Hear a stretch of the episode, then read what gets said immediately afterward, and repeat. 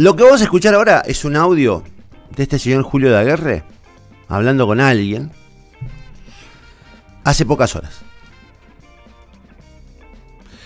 Eh, explicando por qué él sigue en salud, qué lugar ocupa, por qué tiene la confianza que tiene con la ministra, con el secretario de salud y con algunos otros ministros. Hemos puesto PIP en algunos nombres a pedido especial eh, porque nos pidieron especialmente que separemos esos nombres de la, eh, del relato que hace Daguerre. Pero a mí me parece que este audio describe si es verdad lo que dice él, porque si es mentira tiene que salir inmediatamente la ministra a decir que esto no es cierto. Daguerre dice que él la espera a la ministra, que él la cuida, que es el perro guardián de la ministra dentro del ministerio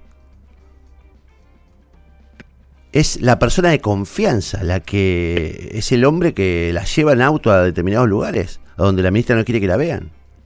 Digo, es jodido lo que estoy por poner al aire. Pero hay que patear el tablero, yo no entiendo muy bien qué está pasando. Alguien me dice desde algún lugar importante de la administración pública, para tu información sobre el tema de guerra, el área de violencia nuestra ha tomado el tema. Bueno, ojalá, ojalá, digamos, pero alguien me lo pase en limpio. Eh, dice, descubrimos otras cositas, ojalá se descubran otras cositas y se hagan públicas esas cositas. Yo no quiero ocultar nada, porque en la medida en que se oculten cosas, lo que estamos haciendo es favoreciendo el funcionamiento perverso de tipos como Daguerre en la administración pública. Bueno, nada. Mala escuchada Daguerre puro. Daguerre en estas horas, reintegrado al Ministerio de Salud, explicándole a otro ¿Cuáles son sus funciones? ¿Por qué es Daguerre lo que es? Y yo les pido a los colegas que tienen acceso a la ministra, al secretario de salud, pregúntenle por esto. Me dicen que hoy la ministra iba a ir a un acto y que no fue por temor a que le pregunten esto. Ojalá así sea. Pero pregúntenle. Porque lo que está pasando en Santa Fe es brutal. Es brutal, digamos. Estas cosas antes no se silenciaban. Estamos hablando de un abuso sexual. Después dirán, bueno, la justicia lo determina. Bueno, pero preventivamente dice el protocolo de acción contra género y acoso, contra abuso, digamos, este, discriminación por género o abuso sexual o acoso laboral, dice claramente que debe ser separada la persona. Y además dice que la encargada de esto es la Secretaria de Derechos Humanos. Y ninguna de las dos cosas han ocurrido. Ni, ni intervino la Secretaria de Derechos Humanos, ni este, fue separado a Guerra del Car. Y hay un silencio brutal de la ministra que se saca foto con él. Eh, y nada. Nada. Escúchenlo de Aguerre y saquen sus propias conclusiones. Andresito, ¿cómo te va? Muy buenos días. ¿Cómo andás? Bien. Algunas cosas también hablé con René hoy a la mañana. René está de acuerdo con lo que yo le digo porque soy más bicho que todo ello, porque hace muchos años uno está en el ministerio y observa y ya con observar eh, aprende muchas cosas o te das cuenta de muchas cosas. Hay que tener cuidado de vuelta, te vuelvo a repetir con la lila. La lila saca foto, habla, observala. Yo no hace cuenta que yo no te dije nada, observala. Le saca foto a, a muchos decretos y se lo pasa a los enemigos. Después los enemigos lo, lo, sacan a publicidad, como el guanaco de, del Conicheret. Cuando se entera algo del ministerio, vos te rompes la cabeza cómo se enteró de tal cosa y bueno, hay un informante adentro. Todos los informantes están en, lugares puestos, en lugares clave. La Lilia está en la privada, ¿me entendés? La que puso la ballena que a la ministra no le gustó, la morocha, está en la privada. El otro día, cuando vos la retaste, ella me a la luz y hizo entrar a la hija de la morocha, abrir tu computadora para ponerle vos para hacer el mono tributo, pero, viste, salió la ministra y dijo, ¿vos quién sos? ¿Qué hace acá? Afuera. Y también se lo dijo a la, abogada que estaba ahí, vos quién sos, quién te puso, salí acá, afuera. ¿Me entendés? Eh, sí, yo soy súper perro bulldog si tengo que tirarme arriba de la ministra para que no le haga nada, me tiro. ¿Me entendés? O sea, si vienen, le quieren pegar, me tiro arriba, si le quieren escupir, me tiro arriba, porque eso pasó una vez con... todo eso se hace porque uno lo siente, ¿me entendés? Yo le dije a la ministra desde que llegó, la esperé en la puerta, dije, no te preocupes, te voy a cuidar hasta que te, hasta que te vaya, tengo orden de Andrés de cuidarte y así lo voy a hacer, como hacía con... con...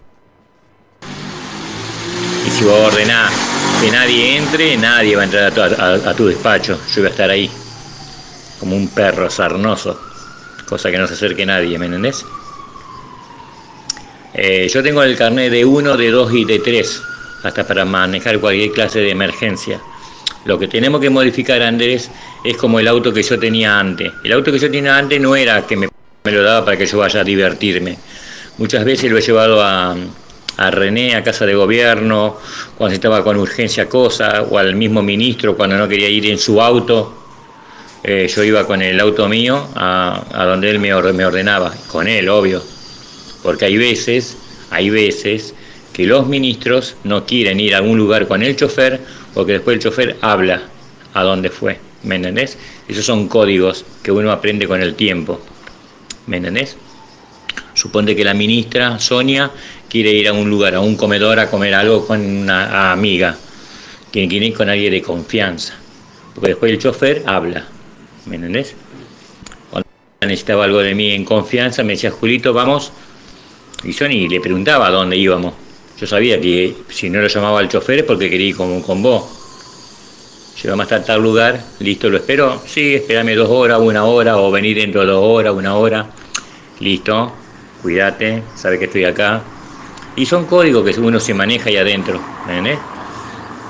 El año, los años te dan ese, ese respaldo. Prieto también se lo dijo a la, a la ministra.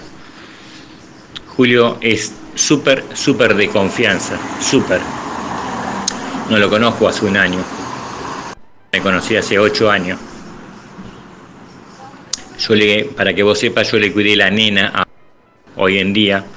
Hoy en día, vos sos hombre, yo soy hombre. Creo que ningún padre te va a dar una nena de 12 años para que la cuides. Y me la dio. Yo la cuidé desde los 12 años, igual que de los 11 años hasta los 16 años. ¿Eh? Hay que tener hay que tener, como se dice en la jerga, huevo para cuidar a una chica y que no es tu hija y que te diga el ministro, cuidarla con tu vida. Y yo hacía mi laburo y todo y la tuve que cuidar mientras era mi ministro. ¿Me entendés? Eran reeducados. Él me decía, Julio, anda a buscar a San Guillermo con el auto oficial, iba. O si no, me decía, anda a buscar a San Guillermo a mi familia con el auto particular, iba. ¿Me entendés? Y cada media hora yo me paraba a un costado de la ruta, decía, ministro, tu hija quiere hablar con vos. Listo, y entonces le comunicaba para que él quede tranquilo que veníamos todo bien, porque le preguntaba al padre, ¿qué tal el viaje? Excelente, papá Julio maneja muy bien y nos cuida. Eso es importante, Andrés. Hay muchas cosas que bueno saber de mí. Pueden hablar de mí un montón de cosas, pero el que la vivió conmigo fue, sabe quién soy yo. Soy de súper, súper confianza. Y aparte soy del PJ, no me van a cambiar por más que me estén matando o ahorcando, ¿me entiendes? Por eso hay que cuidarse de mucha gente ahí adentro que son buchones y después te llevan a las cámaras y después te llevan a la radio y así, ¿me entiendes? La Lila es una de esas. Bueno, mi solidaridad con la Lila, a quien no conozco, y mm, mi solidaridad con todos los trabajadores del Ministerio de Salud que son víctimas de semejante bestia.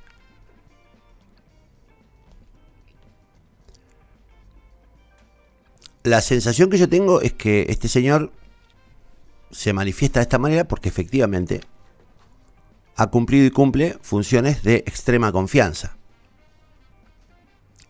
Con la actual ministra, con otros ministros y con el secretario de salud. Y permítanme pensar que hay una orden superior para no moverlo a Daguerre por temor a que Daguerre hable porque no hay otra explicación. Si cualquier empleado o funcionario es acusado de, abuso, de, mm, abuso sexual o de acoso sexual, lo que ocurre generalmente es que inmediatamente es separado del cargo, por lo menos hasta que se haga la investigación.